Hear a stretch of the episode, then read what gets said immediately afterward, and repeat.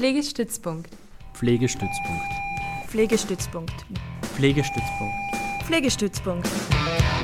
Pflegestützpunkt. Wie wir pflegen und pflegen wollen. Die Sendereihe über Pflege und deren Zukunft.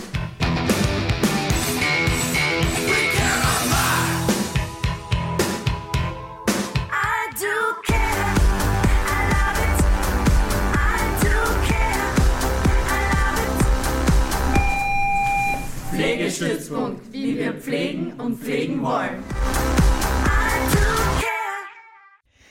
RSG, ÖSG und GHF. Wir beschäftigen uns heute mit Abkürzungen, die vielleicht ein Stück weit auch erinnern an MFG, das Musikstück von Fanta 4. Karin Schuster am Mikro. Wir beschäftigen uns heute in der Sendung Pflegestützpunkt mit der Planung und Steuerung im Gesundheitswesen. So wirkt der RSG, der Regionale Strukturplan Gesundheit Steiermark. Um diesen geht es heute. Dieser RSG, die Abkürzung werden wir jetzt weiter verwenden, äh, definiert die Versorgungsstruktur im steirischen Gesundheitswesen, äh, wie sie bis spätestens bis Ende des Jahres 2025 aussehen soll. Die Grundlage dafür schafft der österreichische Strukturplan Gesundheit. Aufgrund der Covid-Pandemie ist das Thema Spitalsbettenanzahl natürlich jetzt wieder in den Vordergrund gerückt. Und mitten in der Pandemie wurde von Seiten der steirischen Landesregierung betont, am weiteren Abbau von Krankenhausbetten festzuhalten. Begründet wird mit einer medizinischen Überversorgung. Und Ziel ist, die Zahl der Akutbetten auf das Niveau des europäischen Durchschnitts zu senken. In dieser Stunde geben wir einen Einblick in den Regionalstrukturplan. Das heißt, wer beschließt, wer setzt um und im Fokus sind aber auch die geäußerten Kritikpunkte zum weiteren Spitalsbettenabbau und welchen Einfluss hat das auf Pflegepersonal und auf die steirische Bevölkerung. Und die gegenwärtige Situation in den steirischen Spitälern wird ebenso äh, besprochen wie die Frage, was es bedeutet, gemeinsam eine gesunde Zukunft bauen. Und dazu habe ich Gäste im Live-Studio in der Schönergasse 8 im Sicherheitsabstand und frisch getestet begrüße ich Karin Reimelt. Sie ist im Landtagsclub der KPÖ Steiermark. Hallo und herzlich willkommen. Hallo, danke für die Einladung. Und Herr Michael Koren, er ist Geschäftsführer vom Gesundheitsfonds Steiermark, in dieser Funktion ja auch zuständig für den RSG, aber auch äh, Impfkoordinator des Landes Steiermark und in dieser Funktion auf Radio Helsinki schon öfter zu hören gewesen, in der Sendung FAQ, dem Corona-Update aus dem freien Radio.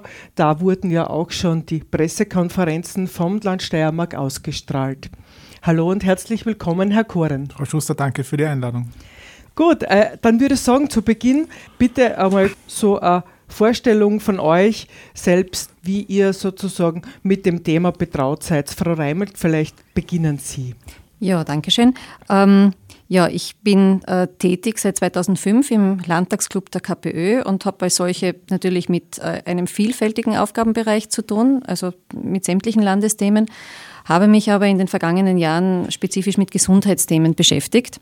Ähm, wir haben ein Gesundheitspapier ausgearbeitet, an dem ich beteiligt war und ich denke, in dem Zusammenhang äh, äh, ja, habe ich mich auch mit dem RSG eingehend beschäftigt.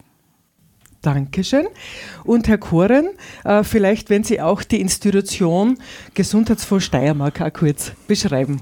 Ja, der, der Gesundheitsfonds Steiermark ist eine eigene Gesellschaft äh, im Eigentum des Landes Steiermark und äh, wir haben ein vielfältiges Aufgaben Pouvoir und, und übertragen bekommen. Einer der Hauptaufgaben ist da eben die Erstellung von Strukturplänen, wie Sie es genannt haben, der regionale Strukturplan Gesundheit. Wir sind aber auch äh, verantwortlich für den Bereich der Gesundheitsförderung im Land Steiermark. Wir beurteilen Förderansuchen.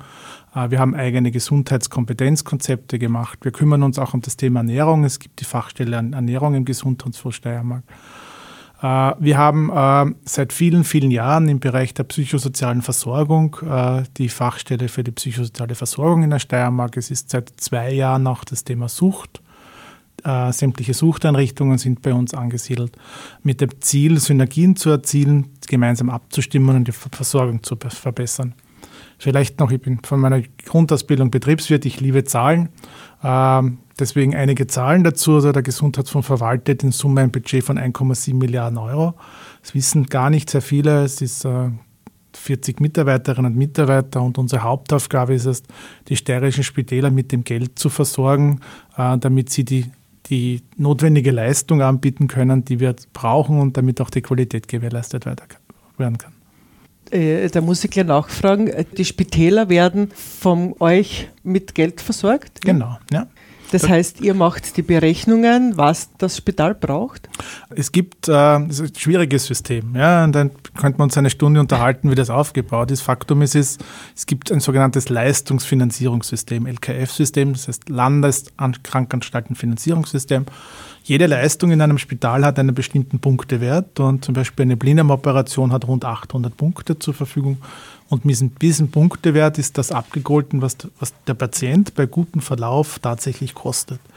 Äh, und jedes Spital weiß zu Beginn des Jahres, welche Leistungen es ungefähr macht. Und diese Leistungen sind von Anfang an budgetiert, sodass die Spitäler je nach Leistungsabrechnung dieses Geld auch zur Verfügung gestellt bekommen. Das hat den Vorteil, dass äh, nicht jeder tut, was er möchte, sondern nach einer bestimmten Struktur das abarbeitet, was notwendig ist. Äh, und wir für die Planung einfach im Vorfeld schon wissen, wie viel Geld benötigen wir. Weil es gab schon Zeiten, wo dann am Ende des Jahres man draufgekommen ist, hoppala, das geht sich vorne und hinten nicht aus. Es kam dann zu Nachforderungen und Diskussionen. Und mit diesem System von Anfang an den Spitälern, es sind ja nicht nur die KGs als steirischer Träger, sondern auch viele Non-KGs-Häuser, das sind also äh, die Barmherzigen Brüder, das Krankenhaus der Elisabethinen, Krankenhaus Vorau, Schlappming, äh, die Diakonie äh, und noch zwei andere, damit die wissen, wie viel Geld haben sie im, zu Beginn des Jahres und müssen bis Ende des Jahres damit auskommen. Das heißt, sie wissen, welche Leistungen erwarten wir von ihnen und auch wie viel Geld bekommen sie dafür. Das ist ein Budgetierungsprozess, der mehrere Monate geht und im Endeffekt gibt es einen Beschluss in einer Plattform. Zu den Strukturen kommen wir vielleicht noch der eben diese Budgets dann freigibt und den Häusern zur Verfügung stellt. Okay. Dann würde ich gleich weiterfragen, dieser RSG, also der steirische Regionalstrukturplan, ist eingebettet oder Teil von dem ÖSG, ne? Mhm. Also von dem österreichischen Plan. Genau, also die, die, es gibt ja seit vielen Jahren äh, die, die gute Zusammenarbeit auf Bundesebene zwischen Bund, den Sozialversicherungsträgern und den Ländern. Das oberste Entscheidungsgremium ist die Bundeszielsteuerungskommission. Äh, und diese wiederum beschließt jährlich den österreichischen Strukturplan Gesundheit. Das ist die Basis, die alle Planzahlen sind da enthalten. Das sind Richtwerte, an denen man sich orientieren kann. Äh, der wird jährlich aktualisiert. Da sind auch Zahlen drinnen, wie viele Röntgengeräte benötigt man in, Österreich, wie viele MR-Geräte benötigt man, wie viele Reha-Betten sind notwendig und, und, und, und, und. Und jedes Land hat dann aufgrund dieser Basis alle fünf Jahre die Notwendigkeit, regionale Strukturpläne zu machen, äh, die sich an dem orientieren und wo man einfach auf, aufgrund diverser Richtwerte äh, für das jeweilige Bundesland Betten und Zahlen berechnet, aber nicht nur Spitalsbetten, sondern auch die niedergelassenen Ärzte. Und das ist ein ganz wichtiger Faktor, dass man eine gemeinsame Planung mit der Sozialversicherung vornimmt weil es nutzt ja nichts, wenn in einer Region, so wie in Liezen zum Beispiel, äh, wir versuchen, Strukturen zu verändern, wenn man nicht gleichzeitig den niedergelassenen Bereich mit bedenkt. Und durch diese Kooperation und das gemeinsame Abarbeiten funktioniert das auch sehr gut. Mhm. Okay. Ich würde noch gerne auf den Punkt kommen, so Planungsbereiche und Entwicklungsschritte ist so ein Stichwort, das ich in diesem RSG-Dokument gesehen habe. Ähm, das heißt, da wird auch zwischendurch dann immer auf steirischer Ebene evaluiert. Also nicht nur auf Bundesebene, sondern auf steirischer. Genau, wir merken natürlich beim Gehen, dass man, dass man Dinge abändern muss und das wird dann äh, einmal im Jahr geändert äh, und bei RSG-Revisionen dann wieder mit berücksichtigt. Ein Beispiel dafür, wir haben im Bereich der Alterspsychiatrie äh, beim Entwickeln dieses Projektes gemerkt, dass es notwendig ist, in in Bruck, im LKH Bruck, neben den vorhandenen Betten, die wir dort bauen wollen, 20 zusätzliche zu machen. Und das ist jetzt ein Beschluss, der demnächst kommen wird, dass man einfach sagt, äh, das ist noch nicht im Bau. Ja, das wird adaptiert und angepasst, sodass die KGS als Träger dieser Einrichtung dann eben ähm, das adaptieren und anpassen kann, sodass die Versorgung dann da ist. Äh, ein RSG geht auf fünf Jahre. Und man merkt halt dann zwischendurch, dass sich das eine oder andere an der Lage ändert und deswegen ist es oft notwendig, kurzfristig auch Dinge abzuändern und, und, und zu verändern. Vielleicht ein Hinweis noch, was ist das oberste Entscheidungsgremium auf Landesebene? Äh, wie gesagt, auf Bundesebene ist das die PZK und auf Landesebene, wenn wir schon bei den Fanta 4 sind, ist es die LZK, die Landeszielsteuerungskommission. Da sitzen drinnen Vertreter des Bundes, der Sozialversicherung und des Landes. Und die wiederum beschließen diese, Struktur, äh, diese regionalen Strukturpläne, äh, um eine gemeinsame Sichtweise zu entwickeln und die auch zu vertreten. Dankeschön. Äh, ich glaube, es wird dann immer wieder zwischendurch noch Erklärung brauchen und wir werden das auch versuchen, ein bisschen zu wiederholen. Ich glaube, das ist schon äußerst komplex. Ich würde aber jetzt gern schon zur Frau Reimelt kommen. Sprechen möchte halt so über diese geäußerten Kritikpunkte und deswegen ist es auch super, wenn Herr Koren eben da auch direkt Antwort geben kann. Frau Reimert, die KPÖ hat ja sozusagen, bringt immer wieder die Kritik ein äh, zum Spitalsbettenabbau. Ich glaube, ihr habt auch eine Unterschriftenaktion organisiert, eben wegen dem Krankenhaus Litzen, äh, worum es da geht. Da ist ein Zitat, das ich noch bringe. Die steirische Landesregierung hält trotz der Erfahrungen im Zuge der Corona-Krise an Zusammenlegungsplänen fest. Stichwort eben Senkung auf das europäische Niveau. Da würde ich jetzt gern Sie bitten, dass Sie eben diese Kritik von der KPÖ einbringen, bitte. Ja, also das war keine Unterschriftenliste, das war eine Volksbefragung, die 2019 stattgefunden hat. Da haben sich 67 Prozent gegen dieses Zentralspital und gegen die äh, Schließung der anderen drei Spitäler ausgesprochen. Unsere Kritik am RSG, aber natürlich, das ist ja ein, ein gesamter Komplex. Also dieses ganze Zielsteuerungswesen Gesundheit hat ja einen Hintergrund. Ähm, der Hintergrund ist eigentlich der Stabilitätspakt. Der Stabilitätspakt, der besagt, ähm, es dürfen eben die Ausgaben äh, nur zu einem gewissen Ausmaß gesteigert werden. Das betrifft nicht nur Österreich, das betrifft die ganze EU. Das ist der Hintergrund. Der Plan ist es, die Ausgaben nicht mehr als 3,2 Prozent zu erhöhen. Und das ist der Hintergrund in Wirklichkeit für all, all diese Pläne, all diese Strukturprogramme, die wir jetzt haben mit ÖSG und RSG. Äh, was wir kritisieren, ist erstens, dass diese ganze Planung äh, in unseren Augen nicht wirklich demokratisch ist, den demokratischen Strukturen entzogen ist, eigentlich indem eine Parallelstruktur aufgebaut wurde, nämlich diese gesamte ähm, diese äh, Zielsteuerungskommission, die Gesundheitsplattform und so weiter.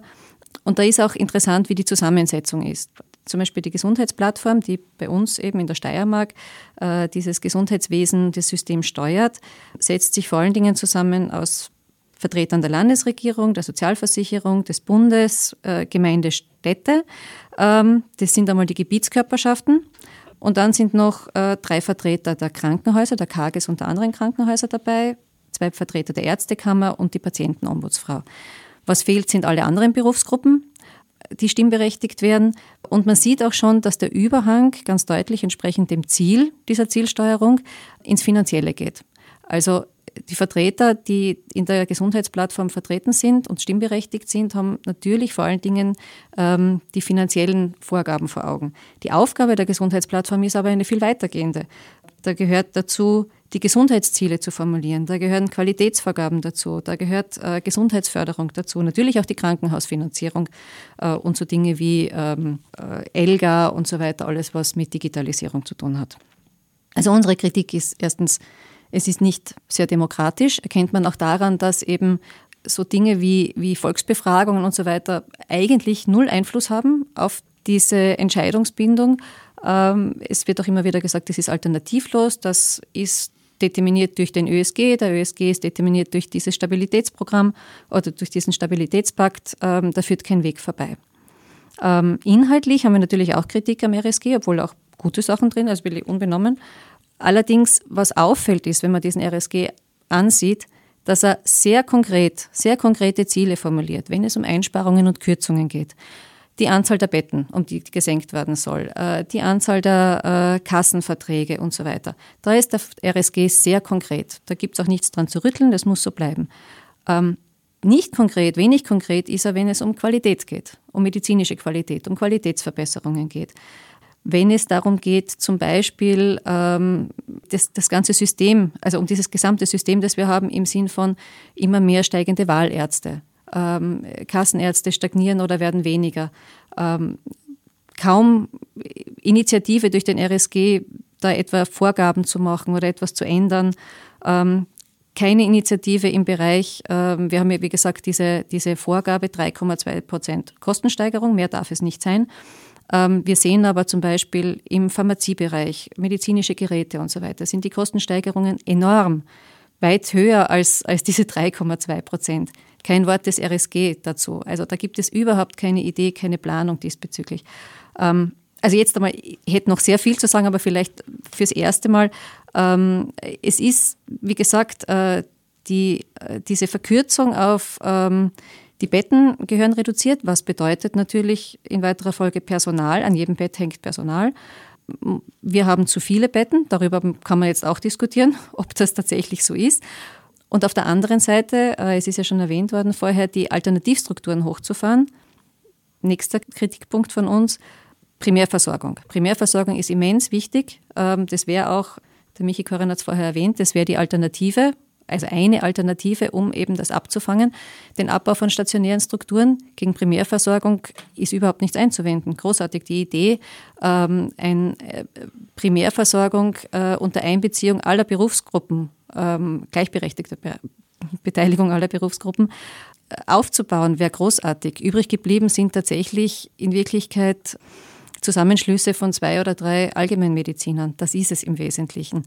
Äh, auch die Anzahl der, Primär, also der Primärversorgungszentren. Wir erinnern uns an die Schlagzeile 100 Primärversorgungszentren für die Steiermark. Davon ist nichts geblieben. Wir haben elf Primärversorgung oder zwölf, glaube ich, mittlerweile Primärversorgungszentren. Es schaut nicht aus, als ob es 100 werden. Gleichzeitig wird aber strikt festgehalten, wie Sie es schon vorher erwähnt haben, an diesem Plan, die stationäre Versorgung runterzufahren. Also das ist so, einmal sage ich mal, die Hauptpunkte unserer Kritik am, an, an dieser Planung, nicht nur am RSG, an dieser Gesamtplanung. Dankeschön. Herr Koren, haben Sie ad hoc jetzt schon was da? Ich werde die nächsten 42 Minuten dafür nutzen, um das alles aufzuklären. okay. Ich würde nämlich da auch jetzt noch gerne mal so nachhaken. Ähm, wenn sozusagen das Ziel vom RSG ist, die bestmögliche medizinische Versorgung der Steirerinnen sicherzustellen, ähm, frage ich mich, wie weit ist da eben mitgedacht geworden jetzt? Äh, ich habe mir auch überlegt, okay, äh, Spitalsbettenreduktion, ja, also man kann das schon effizient sozusagen anschauen, was kostet am meisten, also ist ein Spitalsbett, ja, gibt es genug andere Einrichtungen, so dass die Bevölkerung versorgt ist. Und mir ist gleich aufgefallen, äh, medizinische Versorgung sozusagen ist das Ziel vom RSG.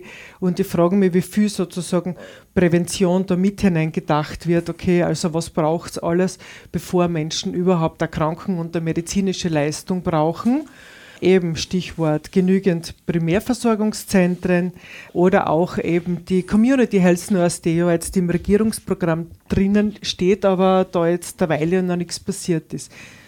Dann gibt es noch den Slogan als letzten Punkt für das an, daheim statt Heim. Immer wieder ist es zu hören. Das teuerste ist dann das ähm, Pflegeheim aber da hängt wieder alles dran, die äh, Unterstützung der pflegenden Angehörigen, da würde ich gern sozusagen von Ihnen jetzt so ein bisschen hören, was sozusagen ist da an präventiven Maßnahmen gedacht, geplant. Also zunächst erlauben Sie mir schon, dass ich auf einige Punkte, die die Karin Reimel angesprochen hat, eingehe. Bitte. Ähm, das eine ist, äh, Primärversorgung ist ein großes Ziel. Ja, die angesprochenen 100 werden 90 und geplant ist es nicht bis übermorgen die zu machen, sondern bis ins Jahr 2035. Ähm, das ist auch der Plan, der im Gesundheitsplan 2035 immer so drinnen gestanden ist. Jetzt haben wir 21, wir haben 14 Jahre Zeit, dieses Ziel zu erreichen.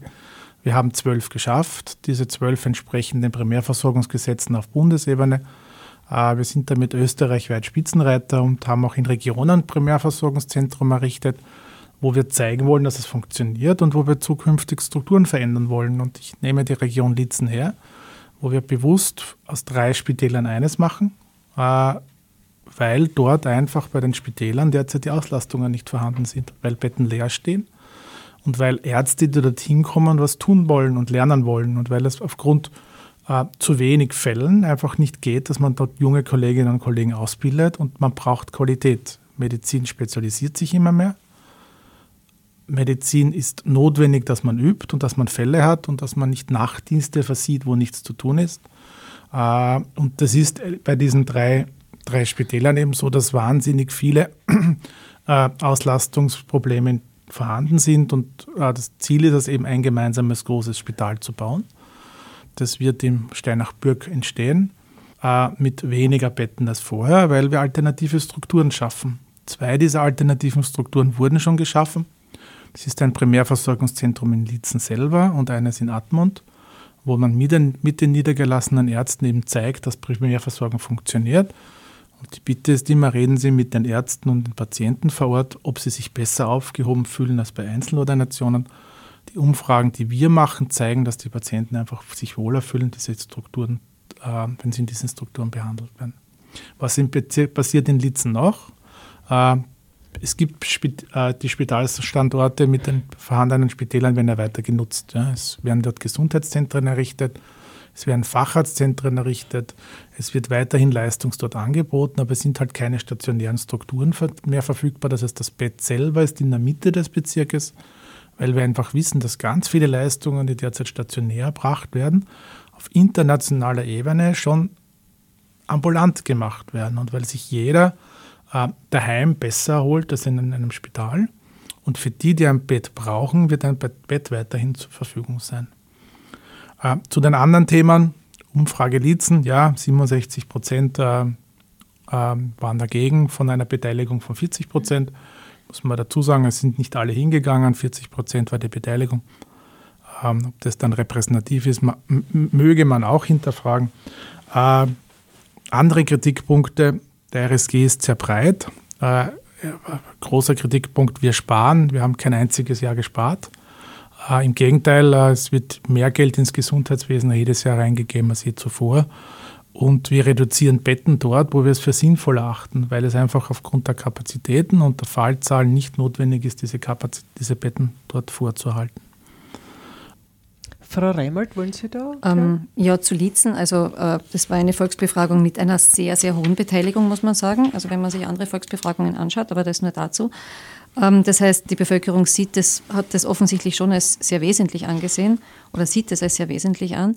Ähm, aber das ist nur das eine. Das andere ist natürlich, dass ähm, hat jetzt mit Covid oder mit Corona zu tun, ähm, aber nicht nur. Auch davor gab es immer wieder, auch von, von, von ärztlicher Seite, von medizinischer Seite, ähm, den Einwurf, dass man eben ähm, Betten nicht einfach so reduzieren kann. Ähm, geht jetzt gar nicht um den Streit um jedes Bett, aber ähm, auch wenn wir jetzt in dieser Pandemie sehen, ihr habt einen Artikel von mir, ähm, wo ein äh, Ärztevertreter aus Niederösterreich sagt, äh, wir haben diese Pandemie, wir haben aber weiter Schlaganfälle, wir haben Herzinfarkte, wir haben Verkehrsunfälle. Wir sind sehr froh über jedes Bett und Intensivbetten oder eine Struktur. Es ist ja nicht nur das Bett. Natürlich kann ein Bett vielleicht noch gekauft werden, aber darum geht es ja nicht.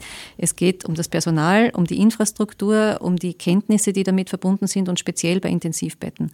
Ähm, das ist wesentlich. Das Zweite ist, dass es, eine, ähm, dass es unbenommen ist, dass es spezialisierte Zentren im medizinischen Bereich, im Klinikbereich geben muss. Völlig richtig. Aber diese Idee, ähm, dass, es, äh, dass alles nur noch in spezialisierten Zentren oder in großen Zentren passieren muss, ist natürlich falsch. Äh, wir brauchen eine Grundversorgung. Die Grundversorgung ist in unseren Augen Chirurgie, innere Medizin und äh, Gebärstation vor allen Dingen. Das ist die Grundversorgung. Ähm, und die muss überall gegeben sein und nicht nur in Zentren. Ähm, da geht es auch um die Erreichbarkeit, gerade im Bezirk Lietzen. Ähm, geht natürlich auch um die Anzahl der Betten. Durch diese Reduktion würde die Bettenzahl im Verhältnis, also im Bezug auf 1000 Einwohner jetzt, unterdurchschnittlich sein in Zukunft. Äh, viel schlechter als in anderen Bereichen der Steiermark. aber vor allen Dingen sind wir der Meinung, dass es diese Grundversorgung einfach braucht, ähm, die auch den Menschen Sicherheit gibt. Ob das durch ein, einen Zusammenschluss von, von, von Medizinern, von Allgemeinmedizinern, vielleicht auch mit da und dort einem Facharzt, was wir bis jetzt ja noch überhaupt nicht haben, ähm, funktionieren kann, weiß ich nicht. Äh, unsere Warnung war immer, man kann nicht äh, eine Struktur komplett auflösen, wegnehmen und sich dann erst langsam überlegen, äh, andere Strukturen hochzufahren. Wenn wir jetzt gehört haben, 2035 wird das Ziel sein, die Primärversorgung äh, so verbessert zu haben, dass es vielleicht diesen stationären Bereich ersetzen kann. 2025 soll aber schon das äh, neue Zentralspital eröffnet sein und die anderen Spitäler geschlossen sein. Ähm, das kann sich irgendwie nicht ausgehen. Das ist unsere Kritik. Dann würde ich sagen, lassen wir das einmal kurz absitzen und äh, ich spiele mal ein Musikstück. Und mitgebracht habe ich heute Musik von Prolitas. Das ist ein äh, Producer, Beatmaker aus Frankreich und er veröffentlicht auf der Creative Commons Plattform Jamendo. Und nachdem es jetzt April ist, gibt es äh, das Musikstück April Showers. Viel Vergnügen.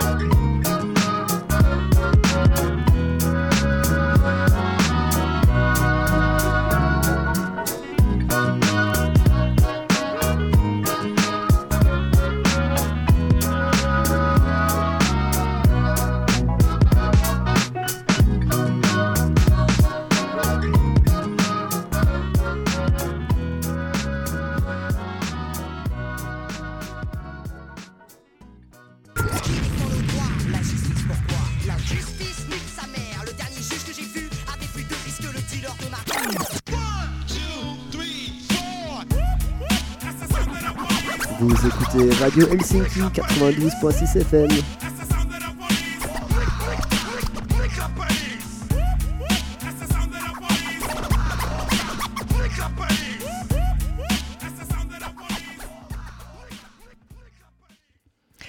Ist die Sendung Pflegestützpunkt der Mikro Karin Schuster und heute zu Gast im Live-Studio Karin Reimold vom Landtagsclub der KPÖ Steiermark und Michael Koren, Geschäftsführer vom Gesundheitsfonds Steiermark und Impfkoordinator des Landes Steiermark. Wir schauen heute auf die Kritikpunkte vom RSG, vom regionalen Strukturplan Gesundheit, konkret auf den steirischen. Und äh, Herr Koren hat schon einen kurzen Überblick gegeben, wie sozusagen die Versorgung der Bevölkerung geplant wird und durchgeführt wird. Wir sind jetzt bei den Kritikpunkten inzwischen und ich würde äh, da jetzt gern reinfragen, so dieses, wie wird diese Planung angeschaut? Also ist es betriebswirtschaftlich oder volkswirtschaftlich geplant? Weil es äh, muss ja nicht, also man kann Abläufe effizienter gestalten. Aber dann müsste ja dieses äh, eingesparte Geld unter Anführungszeichen auch wieder sinnvoll eingesetzt werden. Herr Koren, können Sie das kurz beschreiben? Es wird weder betriebswirtschaftlich noch volkswirtschaftlich angeschaut. Es wird einfach angeschaut, was ist für Struktur notwendig, was schaffe ich, welche Strukturen brauche ich, um Qualität beim jetzigen Standard zu halten. Ich habe schon gesagt, die Medizin entwickelt sich Jahr zu Jahr weiter. Krankheiten, die vor 40 Jahren noch nicht erkannt wurden, werden heutzutage geheilt durch Spezialisierung. Und was nutzt mir das beste Spital, die beste Infrastruktur, wenn ich dort Ärzte habe, die aufgrund ihrer wenigen Fallzahlen diese Leistungen nicht erbringen können?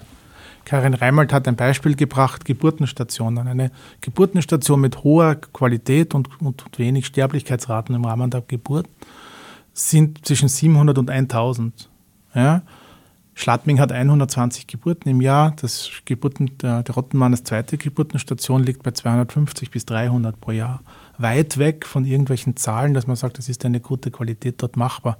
Das ist ein Beispiel, wo man sagt, man zieht es zusammen, man macht es gemeinsam, man hofft, dass viele Leute, die dann schon jetzt außerhalb der Steiermark Kinder auf die Welt gebracht haben, dann hinkommen, wieder in ein gemeinsames Spital, weil es eine gute Qualität gibt, viele Fallzahlen gibt damit man dort auf eine gute und vernünftige Zahl kommt und weiterhin eben äh, kleine, kleine Lizernerinnen und Lizer in, in einem Spital, im gemeinsamen Spital auf die Welt zu bekommen.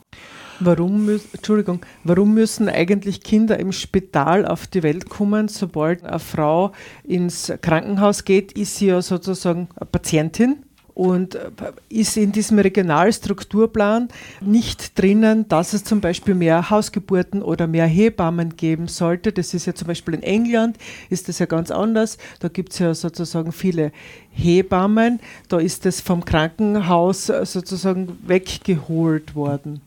Das ist eine generelle Frage, die man österreichweit diskutieren muss. Unsere Strukturen ist halt so aufgebaut, dass man in Krankenanstalten oder auch in privaten Krankenanstalten ähm, hauptsächlich äh, eben zur Geburt kommt. Es gibt auch die Möglichkeit, Hausgeburten zu machen. Ähm, aber das ist eine Frage, wie, wie legt man das strukturell an? Die Tradition in Österreich ist eher in die Richtung, man macht das im Spital. Vielleicht gibt es einfach so viel Werbung irgendwie auch dazu, weil es gibt ja auch, ich habe auch eine kritische Hebamme einmal eingeladen gehabt und sie hat mir dann Zahlen genannt, äh, wie viele ähm, also es gibt sozusagen nur die gesunden äh, Gebärenden gehen in eine Privatklinik und dann ist es aber so, dass trotzdem eine hohe Kaiserschnittrate ist. Ne? Dann ist ja die Frage, wenn sie in eine Privatklinik geht, warum kommt es noch viel öfter zu einer Sektio? Das ist eine spannende Diskussion. Wir haben ja einen Beirat, äh, der von der Lise Rücker äh, im Gesundheitsfonds gemacht hat, der Genderbeirat, wo wir uns gerade dem Thema der Kaiserschnittrate in der Steiermark widmen wo wir uns genau anschauen, was hat das für Gründe. Und wir haben im Vorfeld schon mit vielen Medizinern gesprochen, auch mit, äh, also Gynäkologen waren dabei, auch von der, der Neonatologie, äh, wo man eben versucht hat herauszufinden, hat das gesundheitliche Auswirkungen auf, auf Frau und Kind. Äh, und beide waren der Meinung, nein, das hat es nicht. Und es ist eine Entscheidung des jeweiligen Arztes in Abstimmung mit der Patientin, wie die Geburt stattfindet. Wir werden mit der Fachhochschule Joneum, unserer Tochter der EPIC-Gesellschaft, und eben diesen Gender-Beirat das Thema noch näher beleuchten. Das mhm. ist ein Projekt, das ist auf eineinhalb bis zwei Jahre angelegt. Jetzt tun wir gerade Daten erheben und dann werden wir schauen, was da rauskommt und was für Verbesserungsvorschläge da ist, weil es uns auch aufgefallen ist, dass gerade in den Privatkliniken eine sehr hohe Rate ist im Vergleich zu den Krankenanstalten. Das klingt gut. Frau Reimert, haben Sie da was zum Ergänzen? Ähm, ja, also zum Thema Kaiserschnitt jetzt weniger. Das hat wahrscheinlich auch mit der Planbarkeit der Geburt zu tun ähm, äh, beim Kaiserschnitt im Gegensatz zu einer natürlichen Geburt. Aber mir geht es um diese Fallzahlen. Das ist nämlich schon sehr interessant. Um diese Mindestmengen. Ähm, das ist nämlich sehr wohl ein betriebswirtschaftliches Instrument aus den 60er Jahren in den USA äh, ist es entstanden, um einfach ähm, ja, die Kosten einfach abbilden zu können ähm, besser und um ja, äh, Effizienz zu steigern es ist ein gewisser, wie soll ich sagen, ein Fordismus. Ähm, also äh, Ford hat ja äh, vor, vor über 100 Jahren das Fließband äh, erfunden ähm, mit dem Zweck, um die Kosten zu senken und ist drauf gekommen, äh, je mehr und je schneller ich produziere, äh, umso geringer sind die einzelnen Kosten. Äh, es gibt aber einen Skaleneffekt, auch das kommt aus der Betriebswirtschaft, das heißt, ähm, ich kann das nicht endlos steigern. Irgendwann wird die Komplexität so hoch, dass die Kosten ähm, diese, diese, also durch die, die höheren Zahlen die Kosten wieder steigen. Und das macht natürlich bei einer hohen Zahl, machen auch geringe Kostensteigerungen viel aus. Das nur dazu. Die Mindestmengen haben aber ähm, auch noch ein anderes, also da gibt es auch noch ein anderes Problem. Gerade bei den Geburten ist das ja sehr, sehr interessant, das nachzuverfolgen. Wir hatten früher viele Spitäler, die so 100 bis 200 Geburten im Jahr hatten. Das war ganz normal. Dann ist irgendwann in den 90er Jahren äh, ist es aufgekommen, wir brauchen mehr Geburten, es wird sicherer. Gleichzeitig gibt es keine vernünftigen Studien, keine jüngeren Studien, die nachweisen, dass Krankenhäuser, die weniger als 500 oder 300 Geburten haben, unsicherer sind als andere. Im Gegenteil, wir haben ja mittlerweile ein sehr, sehr gutes Schwangeren-Screening. Ähm, Risikoschwangerschaften werden sehr gut ausgesiebt. Es ist selbstverständlich, dass die an Spezialkliniken überwiesen werden. Normale, gesunde Geburten ähm, sind an sich äh, kein großer Risikofall und können auch in kleineren Spitälern äh, äh, stattfinden. Ähm, diese Steigerung, die, die habe ich selber miterlebt. Also wir hatten noch im ÖSG ist gestanden 365 Geburten muss ein Spital haben.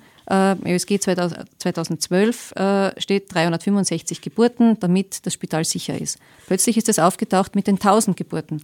Ähm, Niemand weiß woher, warum. Das meine, habe ich vorhin gemeint mit intransparent. Ähm, es ist nicht klar, auf was sich das beruft, äh, die, diese, diese Behauptung, äh, dass nur ab 1000 Geburten oder ab 700 Geburten, wie wir es jetzt gerade gehört haben, ein Spital sicher ist. Auf der anderen Seite haben wir andere Eingriffe. Ich denke da nur zum Beispiel an Herztransplantationen. Das ist nicht so etwas, ähm, wie soll ich sagen, eine, eine doch sehr, sehr komplizierte Operation, viel komplizierter und gefährlicher als eine Geburt. Ähm, da haben wir in ganz Österreich ungefähr zwischen 50 und 60 Herztransplantationen. Wenn wir diesen Maßstab, den wir bei Geburten anlegen, bei Herztransplantationen anlegen würden, dann würden nicht nur in Österreich keine Herztransplantationen stattfinden, es würden auch in Deutschland, die haben etwa 250 Herztransplantationen, in ganz Deutschland, ähm, keine Herztransplantation mehr stattfinden. Ähm, das meine ich mit intransparent. Warum legt man bei Geburten, bei einem Eingriff, äh, so einen hohen Maßstab an und sagt, Erst ab 1000 Geburten ist das sicher, ansonsten ist alles sehr risikoreich. Ähm, in Innsbruck macht man 18 Herztransplantationen ungefähr maximal im Jahr. Wird durchgeführt, kein Problem. Da spricht man nicht von mangelnder Erfahrung.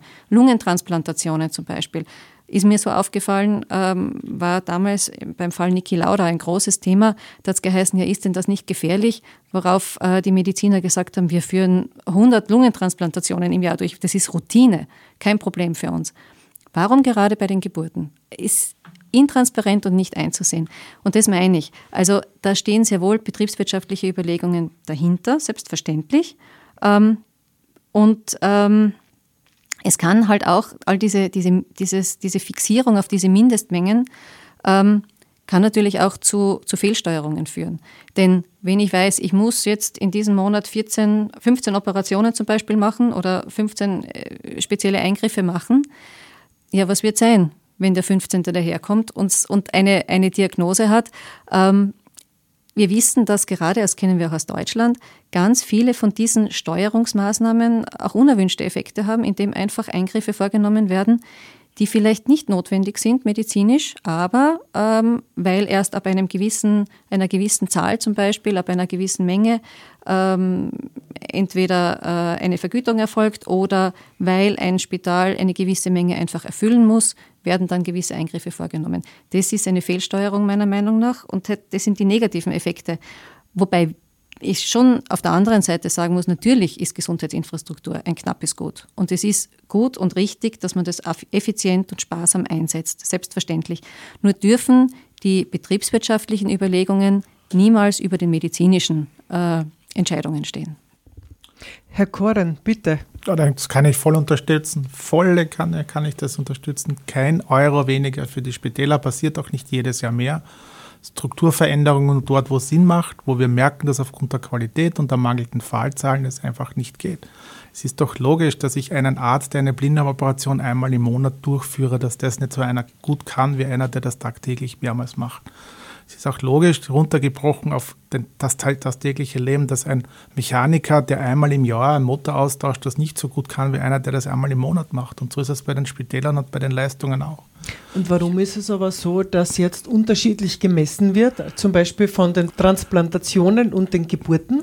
Na, bei den Geburten ist es eine breite Leistung, die gemacht wird und äh, man versucht das auch ähm, und man, das stimmt auch nicht. Also man weiß ja genau, dass eine Geburtenstation mit einer hohen Anzahl, gerade bei, bei, bei, bei Problemen, ja, eher eine Lösungskompetenz hat als eine, die das nicht hat.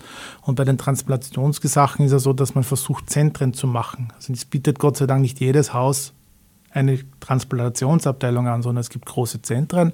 Es gibt auch Bestrebungen, Zentren zusammenzulegen. Beispiel Kinderherzchirurgie hat macht Tirol nichts mehr, Steiermark ganz wenig. Das wird sich nach Wien verlagern, sodass man auch anfängt, überregionale Versorgungskonzepte auszuarbeiten, spezielle Leistungen zu konzentrieren, weil eben geringe Fallzahlen dazu führen, dass man Fehler macht. Und, und, und das Schlimmste ist, äh, Fehler bei Operationen zu machen, bei Eingriffen zu machen. Deswegen ist noch einmal das Bestreben, höchste Qualität, die Leute gut auszubilden, damit es bekommt, genug Leute zu haben, dass Dienste weiterhin versehen werden können, äh, um eben für alle, die das brauchen, wenn ein Bett notwendig ist, diese Qualität zur Verfügung zu stellen. Okay, ich würde jetzt noch gern einen Punkt ansprechen. Es ist immer wieder zu hören, so der Kritikpunkt, die explodierenden Gesundheitskosten. Kurz haben Sie das schon erwähnt, äh, Herr Koren. Ich habe mir dann nur dabei gedacht, äh, es ist ja klar, dass jedes Jahr mehr Geld ausgegeben werden muss äh, aufgrund der demografischen Entwicklung. Das heißt, die Leute werden immer älter, eh super, aber irgendwann sozusagen kommt es eben zu schwereren Erkrankungen. Wer von euch mag da starten zu den explodierenden Gesundheitskosten? Wir würden schon beide sozusagen Sichtweisen jetzt da sehen. Na, explodieren nur die Gesundheitskosten vor allem im Bereich der Medikamente. Das ist ein Bereich, wo man wo man merkt, äh, dass ähm, die Innovationen steigen. Man sieht das auch bei Corona. Ja, Gott sei Dank ist die Forschung so weit, dass man innerhalb kürzester Zeit jetzt doch einige gute Impfungen anbieten kann. Ein derzeitiges Spezialgebiet. Ähm, aber es gibt ja auch andere Medikamente und das ist ein, ein Bereich, der, der wirklich explodiert. Ich darf Ihnen ein Beispiel nennen. Äh, das ist das Medikament Zologensma, ja, äh, ein Medikament für Muskelschwäche, kostet 2 Millionen Euro ja, äh, ist in bestimmten Branchen zu geben, betrifft nicht sehr viele, aber trotzdem äh, einige, einige hundert in Österreich und die Notwendigkeit, dass halt äh, man das, das Geld so zur Verfügung steht, dass das funktioniert und dass jeder, der das hat und braucht, auch tatsächlich bekommt, wenn es medizinisch darstellbar ist. Ja? Heißt also, es gibt strenge Kriterien, äh, damit man jedem, der das tatsächlich braucht, das gibt, aber es gibt auch Ausschlusskriterien, dass wenn man aus medizinischer Sicht nicht der Meinung ist, dass das hilft, äh, dass dieses Medikament verabreicht wird. Ein weiteres Medikament ist, ist im An Anrauschen, das ist äh, für, für Bluter, ja. sind nicht sehr viele in Österreich, das kostet drei Millionen Euro einmalige Spritze. Mhm. Darf ich da gleich nachfragen, warum dürfen Medikamente so viel kosten? Da kommt natürlich auch das Stichwort äh, Patente dazu. Ne? Jetzt gibt es einerseits Pharmakonzerne, die unglaubliche Profite abschöpfen. Und gerade jetzt auch mit Corona sieht man ja, dass zum Beispiel im globalen Süden ja ganz wenig von den Impfstoffen zum Beispiel überhaupt jetzt nur gibt. Die könnten das ja auch sozusagen selber produzieren, aber da äh, sind die Patente drauf. Ja. Wäre das ein Punkt, äh, dass äh, eigentlich die, der RSG oder die Leute, die hinter dem RSG stehen oder dem ÖSG, sagen wir auf Bundesebene und dann auf europäischer Ebene, sich dafür einsetzen müssten, zum Wohl der Bevölkerung, Patente zumindest zeitweise, so wie es jetzt gefordert wird, auszusetzen? Ah, also ich tue mir als Steiermark und Gesundheitsfonds Steiermark schwer jetzt ähm, über den weltweiten Pharmamarkt zu philosophieren. Faktum ist, sind wir froh, dass wir diese Unternehmen haben. Die forschen, die stecken Milliarden in die Forschung jedes Jahr. Und nur durch deren Aufgabe und, und deren, deren Möglichkeiten ist es uns gelungen, in den letzten Jahren Krankheiten zu entdecken und Krankheiten zu heilen, wo, wo man vor 40 Jahren noch gar nicht gewusst hat, woran jemand gestorben ist. Äh, ja, die Kosten, die Kosten deswegen, weil halt nicht sehr viele Betroffene sind, aber sie heilen auch. Ja, und Gott sei Dank sind wir in Österreich in der Lage, die, die das Medikament brauchen, dass wir das verabreichen können. Es gibt genügend Länder, die das nicht können. Und äh, schlimm genug, dass es sowas gibt, aber ich tue mir wirklich als, Gesundheitsfonds Steiermark sehr schwer über Entscheidungen aus anderen Ländern mhm. Einfluss zu nehmen. Ich habe nur das Gefühl, dass das ja eigentlich eine Institution wäre, die sozusagen ja überhaupt unter Anführungszeichen einen Hebel setzen könnte, um das Einem äh, Pharmaunternehmer, der weltweit aktiert, ein Patent abzukaufen, damit wir das in Österreich produzieren. Das ist ein teurer Spaß, ich weiß nicht, ob das ja tatsächlich sinnvoll ist. Frau Reimold? Ja, also wo ich äh, dem Michael Korn recht geben muss, das sind eben die explodierenden Pharmakosten, also definitiv.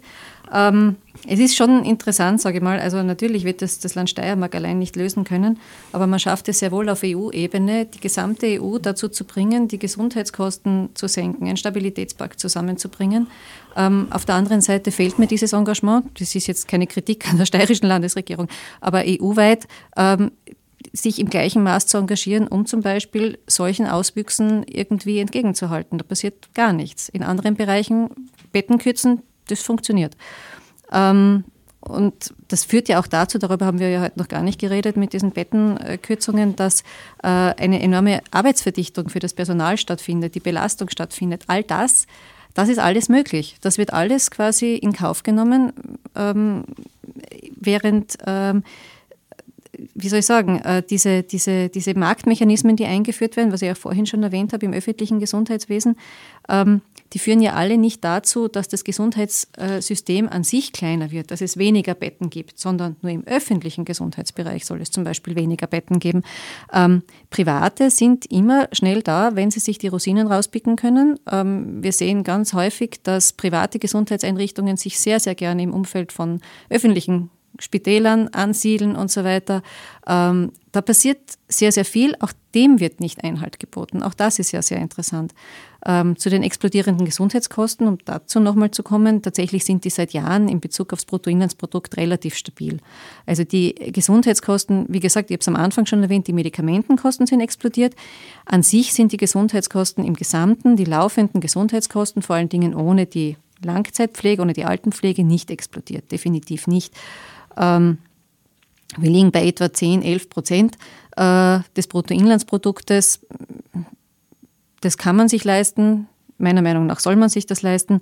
Ähm, natürlich äh, ist ähm, Österreich bei, den Bettenanzahl, bei der Bettenanzahl im vorderen Feld, das ist richtig.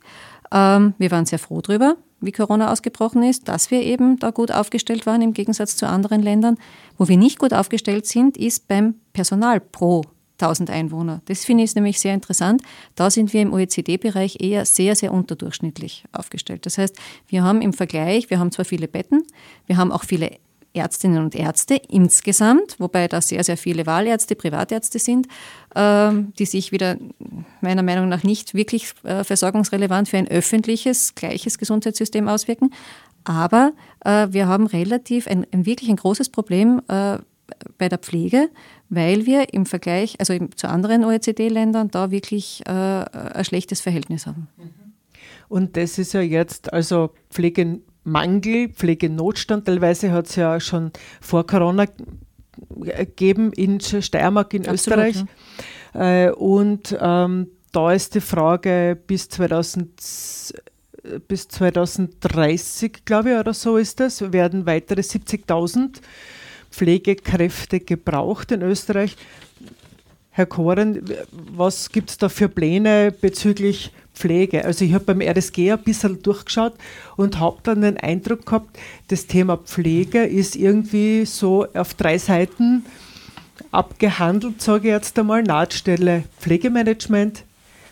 Wie schauen Sie auf die Pflege und auf die Zukunft der Pflege? Also der RSG und der Gesundheitsfonds ist ja Gott sei Dank nicht für alles in diesem Land zuständig und äh, es gibt eine zuständige Abteilung, die Pflegeabteilung des Landes Steiermark, die seit Jahren sich bemüht, äh, Pflege zu attraktivieren, die seit Jahren bemüht, mehr Pfleger zu finden, die seit Jahren Kampagnen macht, dass man den Pflegeberuf attraktiv und bekannt macht.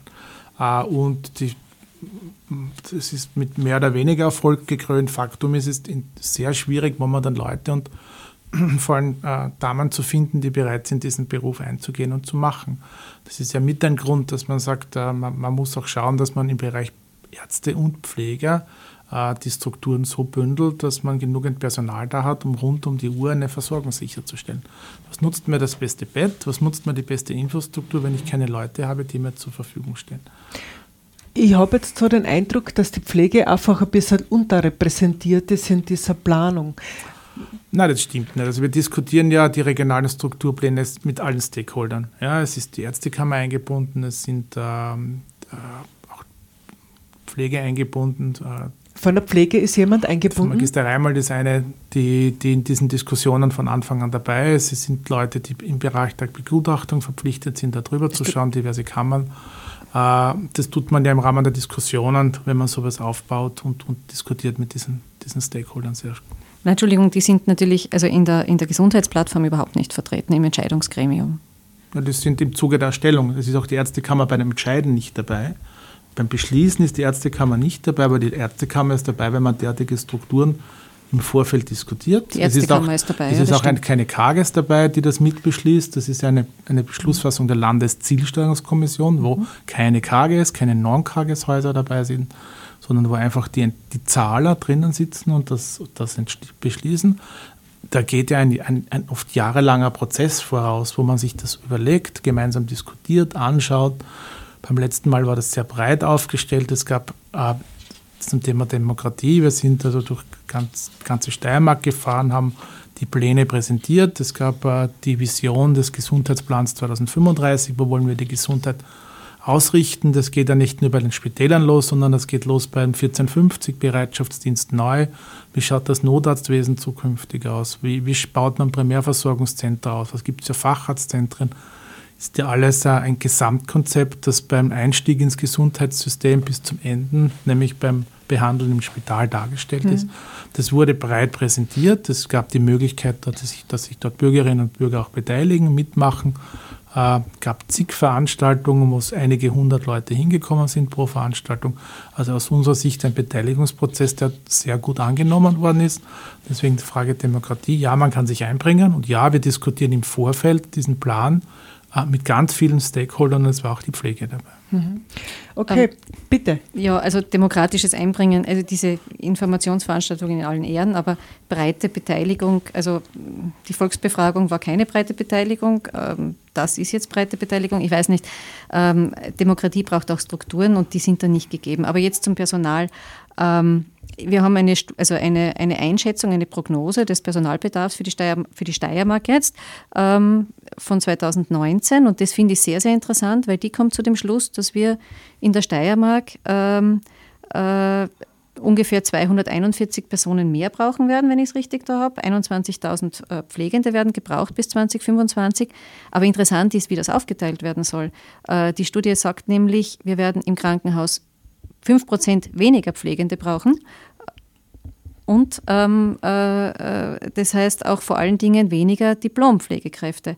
Also auch da äh, läuft es meiner Ansicht nach in die falsche Richtung. Wir gehen von, der, von den gut ausgebildeten Diplompflegenden weg äh, und, und ähm, das ist auch das Ziel, also das Ziel der Landesregierung, und wollen äh, die Pflegearbeit vor allen Dingen auf die Pflege, Pflegeassistenz und die Pflegefachassistenz verlagern. Es wird in Zukunft weniger Diplompflegekräfte geben mhm. in den Krankenhäusern. Jetzt ist leider die Zeit weit fortgeschritten und Herr Koran winkt ganz, einmal. Ganz kurz zu dem Thema Ja. Das hat damit zu tun, dass man dass dieser Plan auch davon ausgeht, dass man Strukturveränderungen mitmacht. Aber was die Karin Reinhold nicht gesagt hat, ist, es gibt ja die neue Pflegeausbildung und die Diplomierten können dann einfach mehr. Ja, also es ist ja so, dass Diplomierte mit einer gewissen Ausbildung mehr machen dürfen. Pflegefachassistent. Genau, und das Genau. ist das, deswegen der Grund, warum man halt natürlich durch Strukturveränderungen versucht, die, die, die das machen, bestmöglich einzusetzen. Aber es sind keine Diplomierten, ne? das sind, ist nicht gehobener Dienst. Ne? Und das ist mit einer Kosteneinsparung natürlich verbunden, nicht? auch das muss man sagen. Okay, wir brauchen eine zweite Stunde, ich habe das schon gesehen. Herzlichen Dank für euren Besuch im Studio, für die Zeit. Ich sage jetzt noch ganz schnell an, zwei Termine. Es gibt eine Aktionswoche vom Österreichischen Gesundheits- und Krankenpflegeverband, vom Landesverband Steiermark, rund um den Tag der Pflege, dem 12. Mai. Vom 5. bis 12. Mai gibt es ein Programm. Schaut auf die Website von helsinki.at oder auf die Website vom Krankenpflegeverband. Außerdem gibt es am 27. Mai im Rahmen vom Projekt Pflegestützpunkt die Pflegestraße im Einkaufscenter Nord. Demnächst ist es auf der Website, auf der neuen Website von Radio Helsinki. Und so verabschiede ich mich jetzt noch von den Gästen. Herzlichen Dank für euren Einsatz. Danke fürs Kommen ins Studio. Karin Schuster sagt liebe Grüße an alle da draußen. Ciao.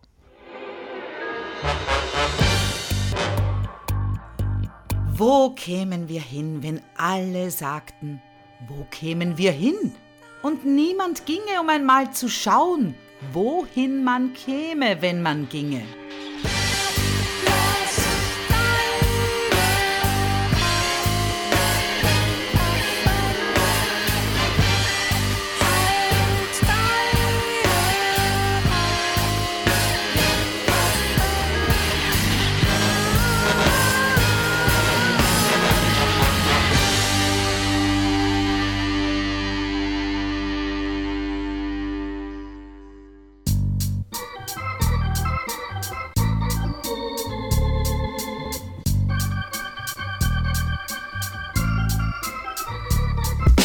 That's life. That's life. That's what all the people say.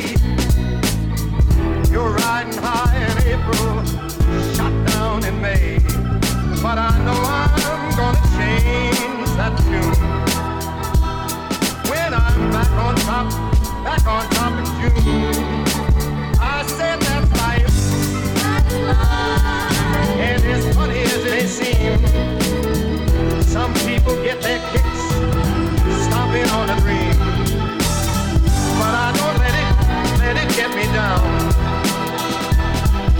Cause this fine old world, it keeps spinning around. I've been a puppet, a pauper, a pirate, a poet, a pawn and a king. I've been up and down and over and out. And I know one thing, each time I find myself flat on my face, I pick myself up and get back in the race. That's life. That's life. I tell you, I can't deny it. I thought of quitting, baby, but my heart just ain't gonna buy it. And if I didn't think it was worth one single try, I'd jump right on a big bird and then I'd fly.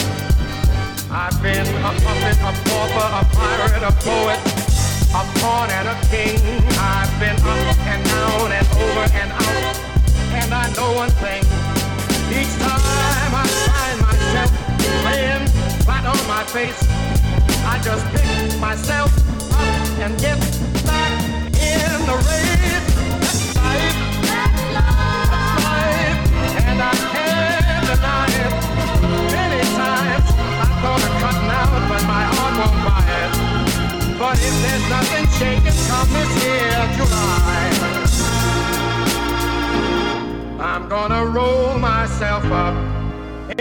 Big ball.